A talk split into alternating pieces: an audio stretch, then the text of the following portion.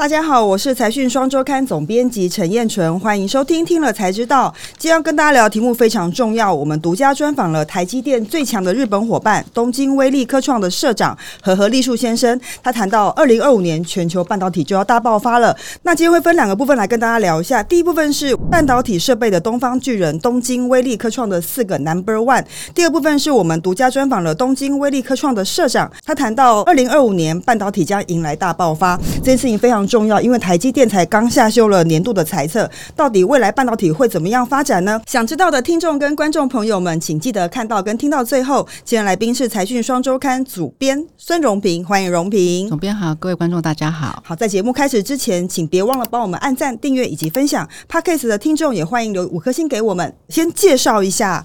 东京威力科创是一个什么样的公司？嗯、我们常听到艾斯摩尔嘛，哈。对，对，对。那东京威力科创是？其实东京威力科创在日本其实是非常有名的哈。那它的市值其实现在大概在十十多名。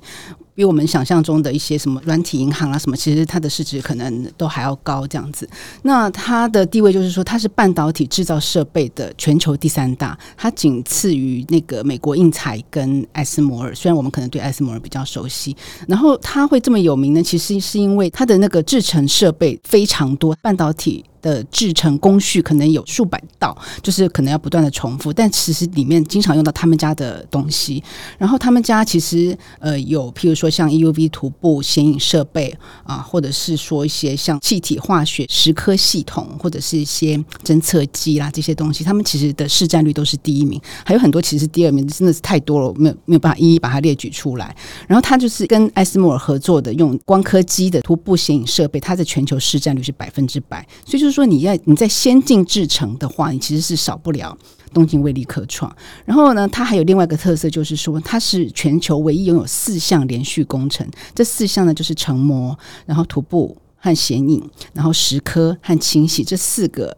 呃，连续的制造设备，那它连续的好处呢，就是说，如果今天我是一家厂商，我是呃要成膜的设备的话，呃，我跟东京威力科创合作，但是如果是呃清洗，那我要跟另外一家厂商合作，就比如说我必须要跟不同的厂商去沟通我要什么东西，但是如果你是找东京威力科创的话，它可以连续这四个一起跟你沟通，就 total solution 的概念，对，然后就可以省掉很多麻烦，而且可以优化你的。程序还有一个强项就是它的全球设备出货量是最多的，已经出货了八万六千台以上。出货量越多的话，市场就越大，而且它现在每年还有出货四到六千台，这都是它的优势。哇，真的很不简单呢！就像那个台积电创办人张忠谋所说，这一个半导体产业要成功，是很多集合的人很多的力量。是是是。所以东京威力科创在这边也扮演了很重要的角色，没有它，可能也没有全球半导体产业的发展。它也很多年都受到台积电的表扬，就是它的优良。供应商协助他量产，了解。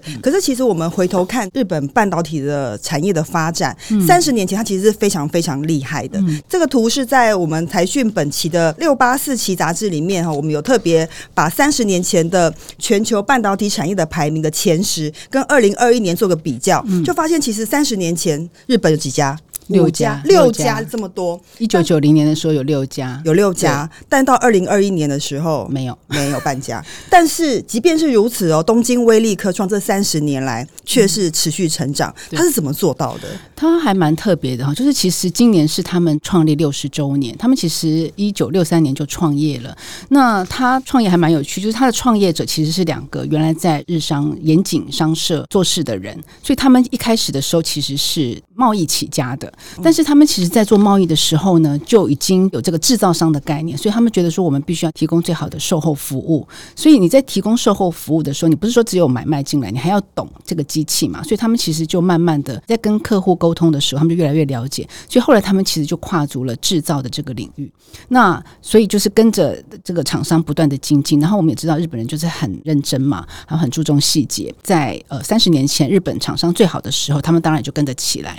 但是后来。日本厂商是因为受到美国打压，所以日本的半导体势力往下走的时候，但是呃，东京威力科创，因为他们就要求说他们要最好的商品，所以这个外国的公司也会跟他们买商品，所以他们就跟着外国的公司一起研发，所以他们现在其实海外的营业额占了八九成，哦，就是比很高，对，因为他们的客户其实说实在都在国外，像。像台积电这种都在国外，就是跟着客户一起成长，所以他们就是越来越越好，没有跟着像没有像日本厂商一样下去，他们就是跟着国外的厂商一起成长到现在。所以他算是比较早就跨出到海外布局的公司，是是是。而且我觉得他我们有讲到一个重点，在内文里面有提到说，事实上他过去是比较是在各地用代理的方式，后来他觉得为了要更贴近客户，他等于是自己又跳进到制造部分，对，然后跟客户建立更紧密的关系。他们去年决定在台南设一个营运中心，其实也是希望说，就是能够更贴近客户。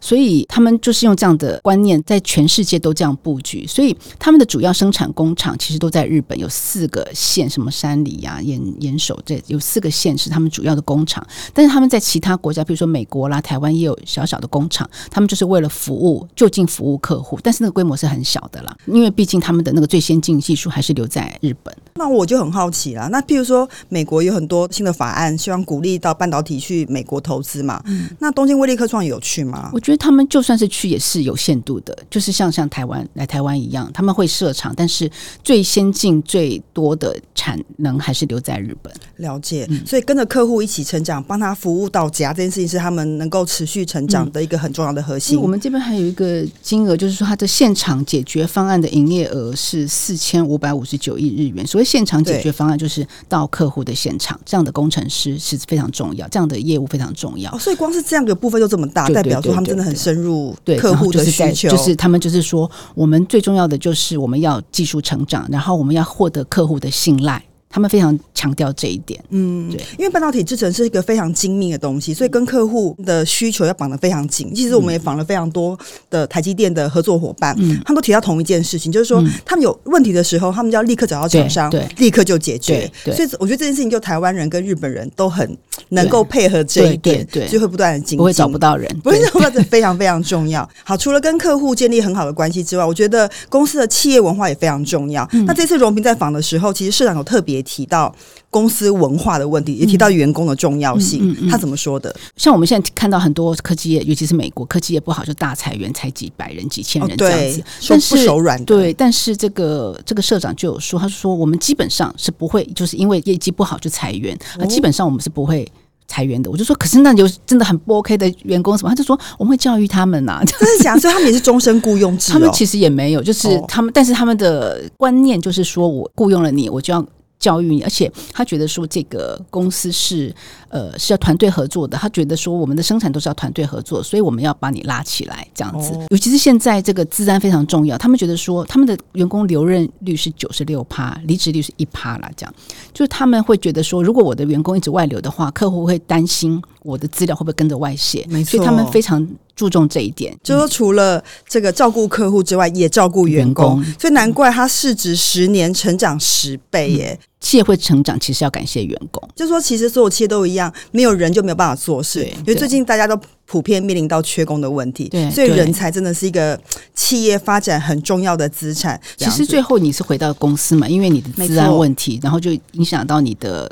订单，所以结果还是回到公司。嗯。对啊，你看他这样真的也是回到公司。你看十年市值成长十倍，二零二一年对比二零一四年，营业额成长三点三倍，营业利益成长六点八倍，营业利益率成长了十五个百分点。营业利益率是非常困难的，他竟然还能够成长这么多。我会拿二零一四年来做比较，其实是因为，其实在呃东京威力科创，他在一三年的时候曾经想要跟美国印材要合并，是对，那但是后来没有谈成，因为美国政府反对，托拉斯的关系，对，所以没有没有成功。但是就是他后来上任之后，还是把很成功的把这个公司带起来，所以。嗯，这真的是蛮蛮不简单，很重要的里程碑啦哈。好，接下来部分我们就想要进入大家投资人最关心的部分，就是我们独家专访了东京威力科创的社长和和立树先生，他谈到未来半导体市场会如何发展，尤其是刚刚荣平提到了他在台湾有七个据点，他在全球有七十七个据点，他都是深入跟客户一起成长跟研究的，代表他很知道市场的成长趋势是长怎么样，需求在哪里。好，这个部分他就先讲了说。二零二三年，先讲今年的情况会怎么样，然后讲说他未来展望会怎么样。今年其实就跟大家分析的一样，其实大家都觉得说今年不是很好了哈，因为这个记忆体库存太多，现在还在调整库存。那第二个就是因为通货膨胀这些因素的影响，景气前景不明。第三个就是疫情刚爆发的时候，其实很多消费者已经买了个人电脑和手机，所以现在其实没有要换购。但是他认为说二四二五年会变好，但是所以说他二人认为二零二三年是一个谷底吗？对对，他认为二三年是谷底，是产业的谷底。对，好，大家再撑一下吧，今年是谷底底了。对，那那但是二四年到二五年以后会变好。那它其实是引用就是研究机构的数据，数据的通讯量。会每年成长二十六趴，所以呢，他他是说一七到一八年左右，其实很多那很多企业都投资大数据啊，投资那个数据的中心 data center。但是现在其实有很多新技术，像这个 DDR five 啊这种的技术，或者是生成式的 AI 服务也要开始，还有元宇宙也要开始，然后那个旧的数据中心也要更新，因为以后会需要更低耗电量，然后更高性能的这个。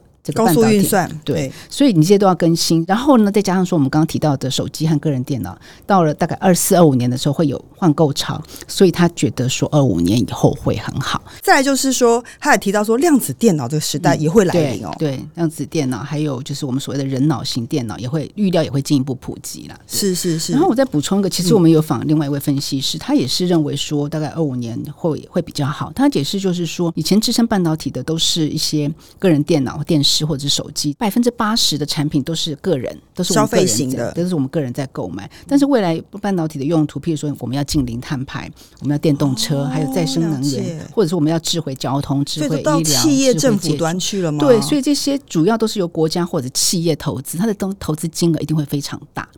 就所以这个我觉得是另外一个观点，就是看未来会看好半导体的原因之一。对，我看这次荣平在访这个社长时候提到一个东西，我看了之后非常有感觉。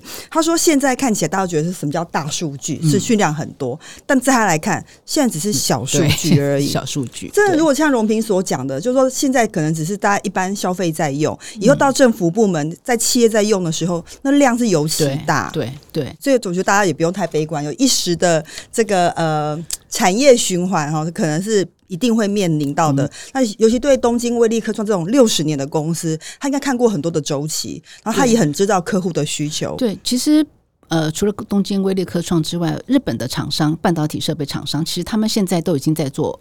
在做准备，就是他不是只看眼前的需求，他们要为未来的需求做准备，因为他们很担心说，我现在都不动，不增加资本支出，不投资研发的话，我真的景气起来的时候，我觉得来不及。所以其实现在很多厂商其实还是很认真的在投资。真的，这里写到说，这个半导体元件的市场规模，二零二二年的时候是五千七百四十亿美元，但到二零三零年的时候将超过一兆美元。嗯所以东京威力科创是看到这样的机会，他也持续投资。其实包括我们台积电也都是持续在投资了。所以我觉得，呃，现在二零二三年可能大家觉得啊，那个话题很多，呃，应该说利空很多，大家觉得有点辛苦。但是看到这个社长他的说法之后，我觉得大家或许可以呃稍微吞下一点定心丸，就是说长期的趋势看起来是对的，而且是需求是强劲的。那当然只是说我们可能要先度过这个去库存跟很多经济不景气的不确定性。对对，对，所以好，长期的趋势看来是。是好的，对，这样。那另外，我都想再多问一下，就是说，因为除了东京威力科创他自己非常好之外，其实日本半导体也希望可以重新再振作起来。嗯、就跟我们刚刚讲的，三十年前他们是非常厉害，现在看起来是有点被边陲化。嗯、那所以他们政府。官员怎么看这件事情？然后他们自己的想法是什么呢？其实本来大概几年前，日本政府还是觉得说半导体啊，我就进口就好了。我现在半导体不强，我没有关系，我反正就进口就好了。但是就是几年前开始，他们发现这个地缘政治的这个风险，他们觉得国家安全非常重要。半导体其实攸关国家安全的嘛，所以他们就是呃，政府也开始。警觉到这件事情，而且东京威力科创是半导体制造设备厂商，其实半导体相关那个化学品啊，就是那些材料厂商，日本也是非常强，就是非常对非常强。然后，但是日本政府就担心说，虽然他们很强，可是厂商都在国外，如果我们自己国内没有任何。一家好的厂商的话，这些企业全部都会出走，那迟早得去国外。对，所以日本一定会空洞化，所以他们就是政府推动，再加上一些企业一起设立了一家 Rapidus 这家公司，他们其实就是要研发两纳米的。半导体跟美国 IBM 合作，但是这个可能就需要一些时间了，因为毕竟研发这件事情没有这么快。荣平这次整理了，他就说日本政府要砸十兆日元来强化整个基础的制造，嗯、然后未来十年的规模希望可以成长三倍哈。来，更多的内容在财讯的六八四期里面，就这次的这个内容，真的觉得非常值得所有投资人跟读者来关心了哈。如果你关心半导体产业，我们从公司到半导体产业到地缘政治，其实都有聊到哈这个。内容非常重要，请希望大家都可以来帮我们多阅读一下。节目的最后，我们又来念一下网友在听了才知道第一百三十三集：台积电获利将受限，美国晶片法案竟暗藏霸王条款，让刘德英声明有些条件没办法接受。里面的留言，这一集里面的留言，有一位 Media Wow。他说：“呃，美国的补贴是用来补贴在美生产的较高成本对利润的影响，比补贴是为了达到或接近在台生产的利润，而非用来超越在台生产的利润，更非用来回购股票。呃，没错，就是美国的政府的想法跟起心动念，当然是因为美国成本比较高，所以提供这样的补贴措施，并不是希望他拿来赚钱或者拿来回购股票。这件事情我们都蛮理解的，只是说。”到底中间这个资金怎么运用？哈，其实有非常多的模糊空间。一个公司在财务操作的时候，其实资金怎么样挪用最有效率，不一定拿来买股票，它可能是呃怎么样配置最有效率。这件事情是外面很难理解的啦，哈。那今天如果你把它通通框住的话，会变成让台企业没有弹性。我想台积电应该担心的就是这一点。不过我觉得最近有一个事情动态，我觉得大家应该可以关注，就是呃韩国总统到了美国去了。嗯。嗯那我觉得这攸关到说整个嗯半导体产业会不会重新再平衡这件事情。那到底以后韩国跟台湾跟美国、嗯、甚至跟日本会扮演什么样的角色？我觉得这件事情我们会持续关注下去。那我觉得这件事情当然跟这个补贴也有很大的关系，因为韩国好像对于补贴也有很多的想法跟意见嘛，哈。所以这个东西就是我们要边看边下去。但基本上呃，我相信以台积电跟三星他们的的智慧都应该呃会好好面对这样子的问题。哈，来第二个，那我们请荣平。念一下，Maria Chen，他说：“台湾、韩国还是要配合美国的国家安全，否则如同韩国的评估，美国是他们技术来源的地方，未来半导体的发展，只要美国掐住韩国的技术来源，一切都结束了。”没错。这个这个东京威力科创有谈到吗？他们公司是绝对不谈地缘政治的事情，真的哈、哦，对，完全不可以谈。他们就说他们的影响会非常的深远，所以他们不谈这件事情。但我好奇，东京威力科创在中国的占比有多高？大概二十五六趴左右，也不小、欸。对，但是他绝对不谈，只是说有别的分析师对于这件事情的评估是说，因为呃。呃，日本政府其实之前正好宣布说，他们打算要管制呃先进的一些制成设备，这样到中国去。对对，到中国。嗯、那呃，但是有其他的分析师评估说，他们觉得中东京威力科创当然难免会受到影响，但是是先进制成的设备，如果不是先进的话就还好。先进制成设备可能会受到影响，很多媒体也都这样讲了哈。对。但是呃，他觉得因为东京威力科创它的全球布局很广。他可以用其他地方来弥补，所以他觉得影响没有那么大。对，所以但是东京威力绝对没有说任何话。了解，而且对日商要非常谨慎，对荣平非常了解，他真的没有说任何话，真的都是分析师说的。对对 对对，好好的，所以这个部分，这个我觉得这半导体产业的变化还在持续进行中了。那我们也会持续为大家追踪。今天非常感谢大家的收听，也感谢荣平的分享。YT 的观众，请别忘帮我们按赞、订阅以及分享，也欢迎多看我们其他的影片。Podcast 的听众，请别忘了给我们五颗星，也可以留言哦。听了才知道，我们下次再见，拜拜，拜拜。